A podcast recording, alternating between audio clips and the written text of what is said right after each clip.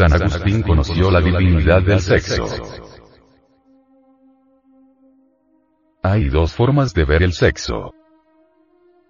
Animalescamente y espiritualmente.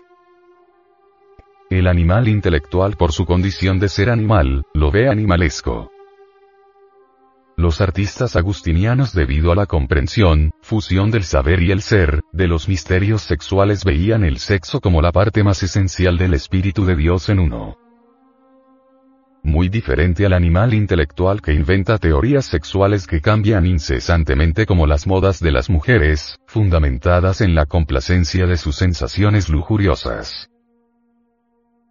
Los artistas agustinianos conocedores de una antiquísima sexualidad que tiene su origen en los primeros fundamentos del universo, plasmaron en sus magistrales estelas esta sexualidad divina que se conservó siempre en los templos alejados de la falsa civilización materialista. Esta sexualidad se guardó por los maestros de sabiduría en lugares secretos, inaccesibles a los mercaderes del templo. Con la clave exacta de esta arcaica sexualidad, se puede transformar radicalmente el ser humano. Suprasexualidad, es el nombre de esta antiquísima sexualidad que desde la aurora de la creación jamás ha cambiado su fórmula, porque es exacta como una tabla pitagórica. En ella comulga la ciencia pura, la religión y el arte regio, dentro de un conubio divino. En los libros sagrados de todas las religiones antiguas se encuentra expuesto el sagrado símbolo de la suprasexualidad, arte regio trascendente sexual. Bástanos recordar el árbol de la ciencia del bien y del mal del jardín del Edén, símbolo terrible de la fuerza sexual, en el cual se halla la redención o condenación del hombre. El árbol, el sepirote de la cábala. La higuera sagrada, símbolo de la sabiduría divina el Aona de los mazdeístas, en el cual Zoroastro representó el sistema nervioso y el sistema líquido del hombre. El Sampun del Tíbet. El roble de Feréquides y de los primitivos celtas. Todas las antiguas religiones nos representan a sus fundadores adquiriendo la sabiduría debajo de un árbol. Así vemos al Gan Buda Gautama recibiendo la iluminación debajo del árbol Bodhi. En la gloriosa India de los Risi no hay pueblo que carezca de un árbol mágico, símbolo de la sagrada fuerza sexual.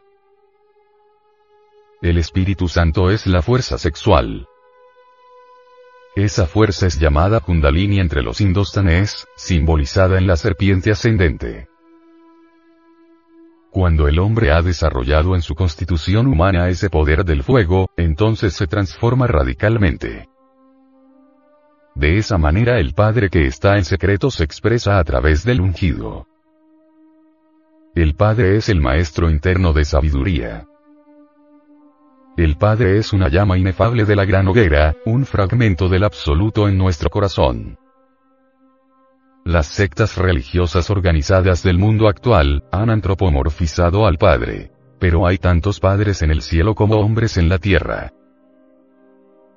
El Padre que está en secreto dentro de nosotros es aquel Ruach Elohim que, según Moisés, labraba las aguas en el principio del mundo.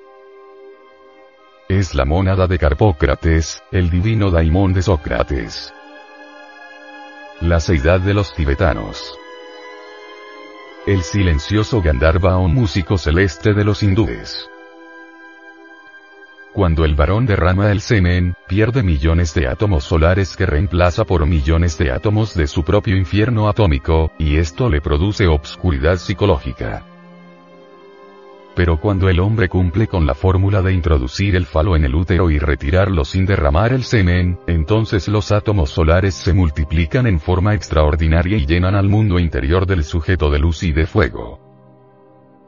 Solo así puede expresarse la conciencia mística, y al fin se cumple el objetivo del religaré, de la religión. Unir el alma con Dios para siempre.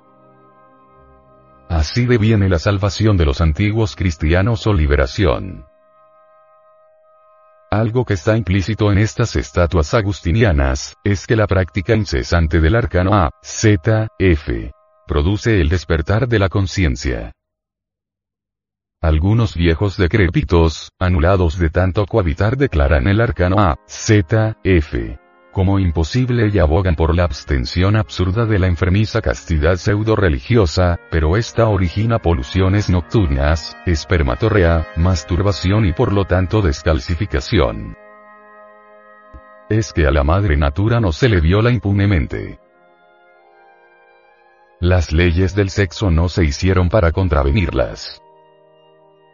Menospreciar a la mujer, la que nos ha dado el Señor Jehová, es obra de masturbadores, de sodomitas. A la antropología gnóstica la han tilado ciertos ignorantes ilustrados, algunos pseudo, esoteristas, etc. De materialista por enseñar el arcano A, Z, F. Pero resulta que estos enfermizos se creen supertrascendidos, y se olvidan que nada puede existir, ni a un Dios, sin el auxilio del sexo. ¿De dónde ha salido toda esta gran creación?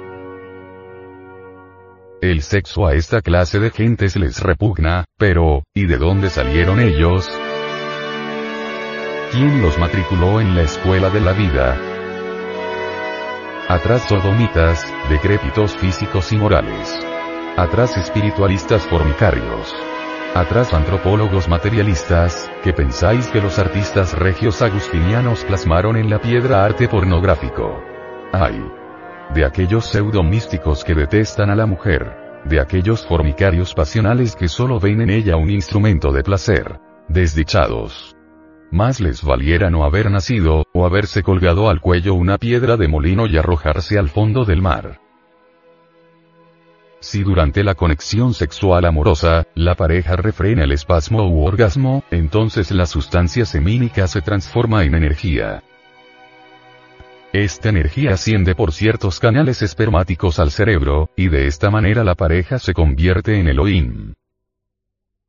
Esto no lo entienden ni lo pueden entender, ni se lo explican los pseudo-apóstoles de la medicina moderna, simplemente porque ellos no conocen la anatomía de los cuerpos internos del hombre, ni la química oculta, ni la ultrabiología de los organismos interiores del hombre, que son la base fundamental de la vida hormonal y de las glándulas endocrinas.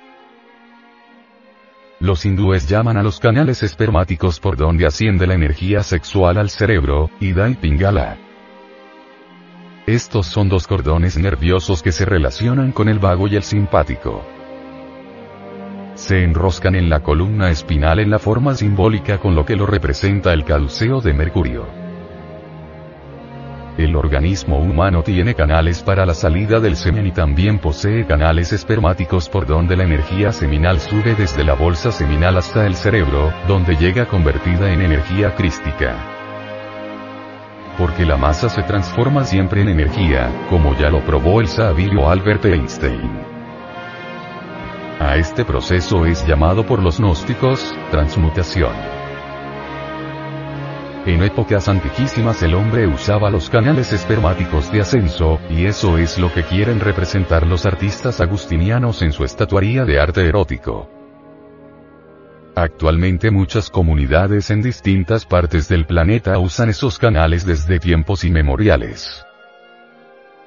Por ello llegan hasta edad muy avanzada, manteniéndose lúcido su entendimiento, mientras que en nuestra actual civilización el hombre a los 70 años de edad por lo general es un decrépito. Y existen miles de pruebas para poner al hombre civilizado y científico a pensar sobre este particular. Por ejemplo, en un niño donde todavía no se ha recogido su fuerza sexual en sus gónadas, esta fuerza está latente en todo su organismo, y por ello si el niño se corta, sana más rápidamente que un adulto, pero desde la pubertad ya está desperdiciando sus fuerzas sexuales, además que no sabe manejarlas como en el caso del niño. En Gnosis, la castidad no es cuestión de poses, pietismo o retórica de catecismo. Cuando el gnosticismo habla de castidad, alude a la decencia sexual, no al bestialismo de la fornicación. Alude a la unión que se verifica entre esposo y esposa, no para crear hijos sino para formar hombres reales. Pero el ser humano corriente, común, ni siquiera se une como los animales, para crear animales, sino que lo usa para saciar torpes y brutales apetitos infrasexuales o sexopatías. El amor lo exaltamos cuando nos unimos para prender nuestro fuego interno, el kundalini. Y lo extinguimos cuando la unión es puramente animal, cuando violamos la ley divina. No fornicar. Que es el sexto mandamiento. Cuando derramamos el semen, prohibido por el Señor Jehová en el Levítico, 15. 1, 2.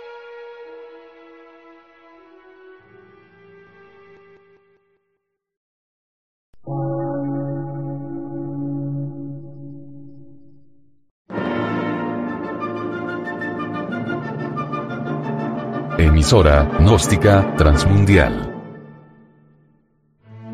Por una nueva civilización y una nueva cultura, sobre la faz de la Tierra.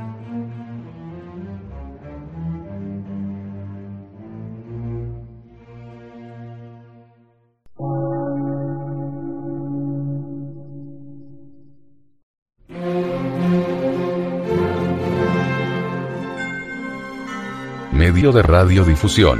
Científico, artístico, místico y filosófico. De la Asociación Colombiana de Centros de Estudios Gnósticos, Antropológicos, Psicológicos y Culturales. A. C.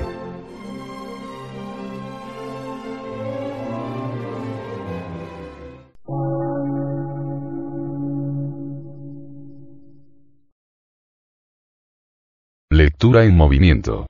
Difusión sin fronteras.